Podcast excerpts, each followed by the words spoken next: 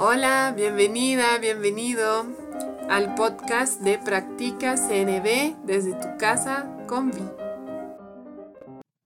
Hola, a continuación te voy a leer en voz alta una joya de conexión publicada en el sitio web en español de Wise Heart, diálogo consciente y compasivo.com. Ahí mismo en la pestaña de recursos gratuitos puedes encontrar las joyas de conexión por escrito y te puedes suscribir para recibirlas directamente a tu correo cada 15 días. Estas joyas a mí me sirven para entender cómo integrar tanto la comunicación no violenta como el diálogo consciente y compasivo a mi vida diaria. Espero la disfrutes. Hola, hoy te voy a leer la joya de conexión llamada Preferencias, Exigencias y Seguridad Emocional. Escrita por Lachelle Locharet con la contribución de Violaine Felten de Arredondo y Fer Mateo. Publicada en diálogo consciente y compasivo.com el primero de enero 2024. Cuando convives con otras personas, las pequeñas preferencias pueden convertirse en exigencias. Una parte de ti piensa que se trata de cosas sin importancia, pero otra parte tuya sigue insistiendo en que tiene que hacerse a tu manera. Las preferencias o estrategias preferidas podrían definirse como formas o modos particulares, independientemente de su eficacia real, de satisfacer las necesidades universales, que se prefieren simplemente por costumbre o porque resultan familiares y cómodas. La insistencia en pequeñas preferencias suele surgir desde un lugar de inseguridad. Encontrarte demandando que las personas con las que convives hagan algo tal y como tú lo haces o crees que deberían hacerlo es una señal para que revises tus pensamientos, sentimientos y necesidades. Además de que puedes realmente estar creyendo que esa es la, entre comillas, mejor manera de hacer ese algo, puede que también estés pensando, consciente o inconscientemente, de que en el fondo, si no lo hacen a tu manera, no les importas, o que tus necesidades no son vistas, o no son importantes para las personas que conviven contigo. Se trata de una confusión entre necesidades y estrategias.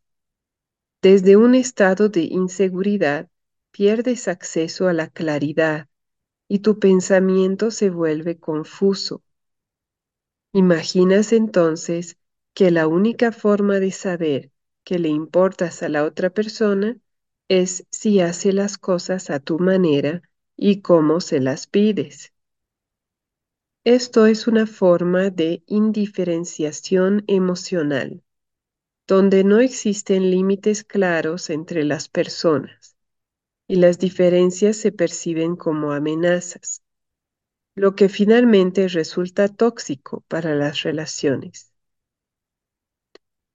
Cuando tu pareja o las personas con quienes convives se ofrecen a hacer algo a tu manera, desde la libertad y la generosidad de su corazón, eso constituye una verdadera contribución.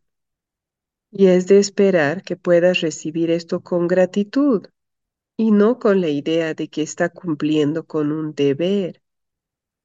Por otro lado, tu insistencia en tu manera puede llevar a que esa persona acepte tu pedido, pero desde una energía de obligación y con resentimiento, lo que no aportará a su relación. y muy probablemente no atenderá alguna de las necesidades que buscaba satisfacer en primer lugar. Veamos un ejemplo. Algunas personas han crecido en entornos en los cuales por cualquier motivo había poca ayuda o apoyo disponible para ellas, o recibieron el mensaje que debían arreglárselas solas, el cual interpretaron como a nadie le importo o a mi familia no les importo. Ya en la adultez, una persona con esa historia e inseguridad podría en su vida diaria insistir en que las personas con quienes convive le ayuden con ciertas tareas de una manera muy particular o en el momento exacto en que lo solicita, con apego a esa estrategia preferida y no desde la actitud abierta a la negociación de un verdadero pedido. Detrás de esa preferencia hay una pregunta escondida que podríamos expresar como ¿te importo? Y es eso lo que hace difícil recibir un no sin sentir inseguridad, dolor y muchas veces enojo lo que a menudo termina implicando que el pedido se convierta en una exigencia. A la vez, la insistencia y la energía de la exigencia hacen menos probable que la otra persona quiera atender la solicitud desde el corazón con un verdadero deseo de contribución. Cuando este escenario se repite, sin tomar conciencia de las necesidades subyacentes, se ingresa a un círculo vicioso que usualmente no atiende las necesidades de ninguna de las partes ni de la relación. La inseguridad suele girar en torno a una o dos necesidades entre comillas delicadas. Nota al pie. En el caso de nuestro ejemplo, la necesidad delicada es la de apoyo. Llevar tu atención de manera intencionada y consciente a esas necesidades te ayudará a liberarte de la inseguridad y a relajar tu insistencia acerca de preferencias particulares. Desde un lugar de seguridad puedes ser flexible y responder a la situación de modos nuevos. Puedes dejar de lado pequeños desajustes con tu pareja o con las personas con las que vives porque confías en que tus necesidades importan y que el afecto está presente.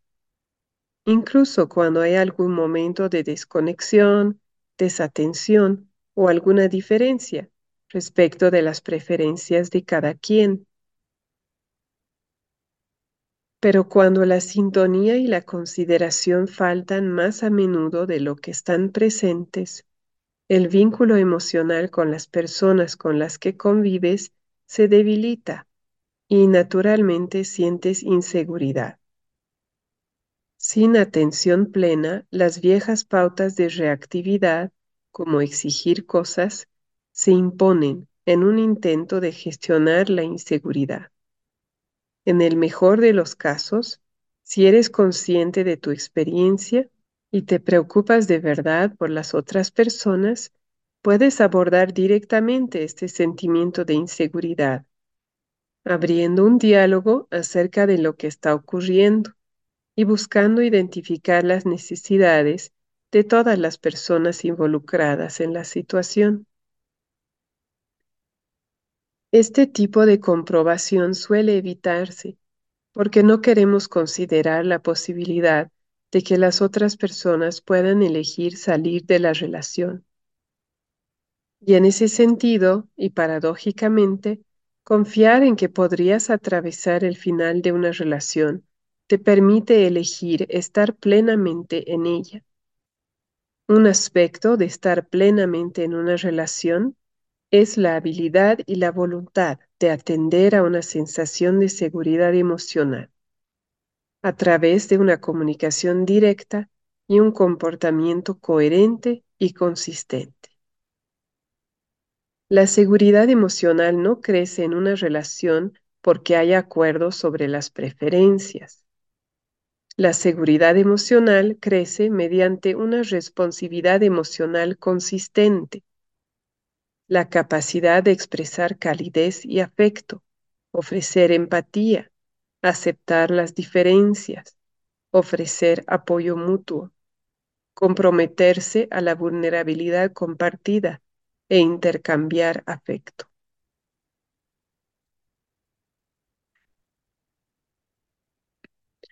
A medida que evolucione tu práctica, insistir en pequeñas preferencias y formular exigencias se convertirán en señales importantes para que te conectes con tus sentimientos y necesidades y con tu estado interno de seguridad emocional. Desde este lugar de autoconexión, puedes tomar acciones o realizar pedidos de manera directa para atender tus necesidades en armonía con las de las otras personas. Si existe una larga historia de inseguridad y de necesidades desatendidas, tal vez elijas recurrir a una tercera persona de apoyo, con capacidad para escucharte con empatía para procesar tu sentir primero, antes de volver a la relación de convivencia con tu expresión honesta o con algún pedido. Práctica. Esta semana intenta notar cualquier momento en que experimentas mal humor, expresas quejas o formulas exigencias hacia las personas con quienes convives porque las cosas no salen como tú quieres. Cuando lo notes, chequea tu necesidad de afecto. Pregúntate si necesitas que te confirmen que importas, te quieren o se interesan por ti. O tal vez simplemente recuerda y presta atención a todas las formas en que las demás personas ya se preocupan por ti o por tus necesidades. Nota al pie. Necesidades delicadas. Cuando surge una necesidad universal y a lo largo del tiempo las otras personas reaccionan con respuestas dolorosas o negligentes, más a menudo que con respuestas de apoyo, esa necesidad empieza dentro tuyo a asociarse con el dolor. A medida que una necesidad se asocia con el dolor, se desarrollan estrategias adaptativas para protegerse contra el dolor futuro relacionado con esa necesidad.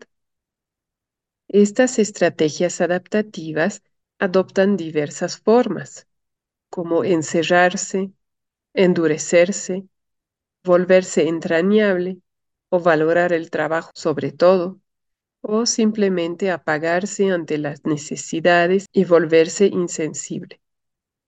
Cuando el contexto doloroso en el que nacieron estas estrategias adaptativas cambia y te encuentras en un contexto de apoyo, pero las estrategias persisten, lo llamamos reactividad. Estas estrategias de protección, que antes eran adaptativas, ahora bloquean tu capacidad de recibir, lo que podría satisfacer esa necesidad.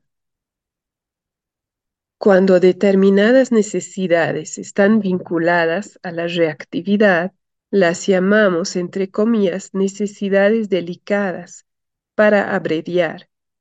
Pero, por supuesto, la necesidad en sí es una energía universal y no cambia de una persona a otra. Lo que es delicado es la relación con esa necesidad.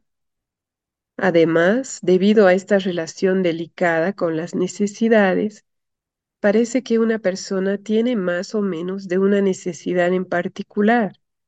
Todas las personas tenemos las mismas necesidades, que aumentan y disminuyen según el flujo de la vida. Es simplemente nuestra relación con la necesidad lo que hace que se manifieste de forma diferente en cada persona. Las necesidades delicadas más comunes son seguridad, pertenencia, apoyo, intimidad, autenticidad, autonomía, aceptación, ser vista, viste, visto, escuchada, escuchade, escuchado e inclusión. Gracias por escuchar la joya de conexión de diálogo consciente y compasivo.com. Espero te haya servido. Que tengas un lindo día. Estuviste escuchando el podcast Practica CNB desde tu casa con Vi de Concepto Jirafa. Si tienes preguntas, sugerencias, te invito a escribirme a conceptojirafa.gmail.com y también a visitar la página de Facebook Concepto Jirafa. Nos escuchamos pronto.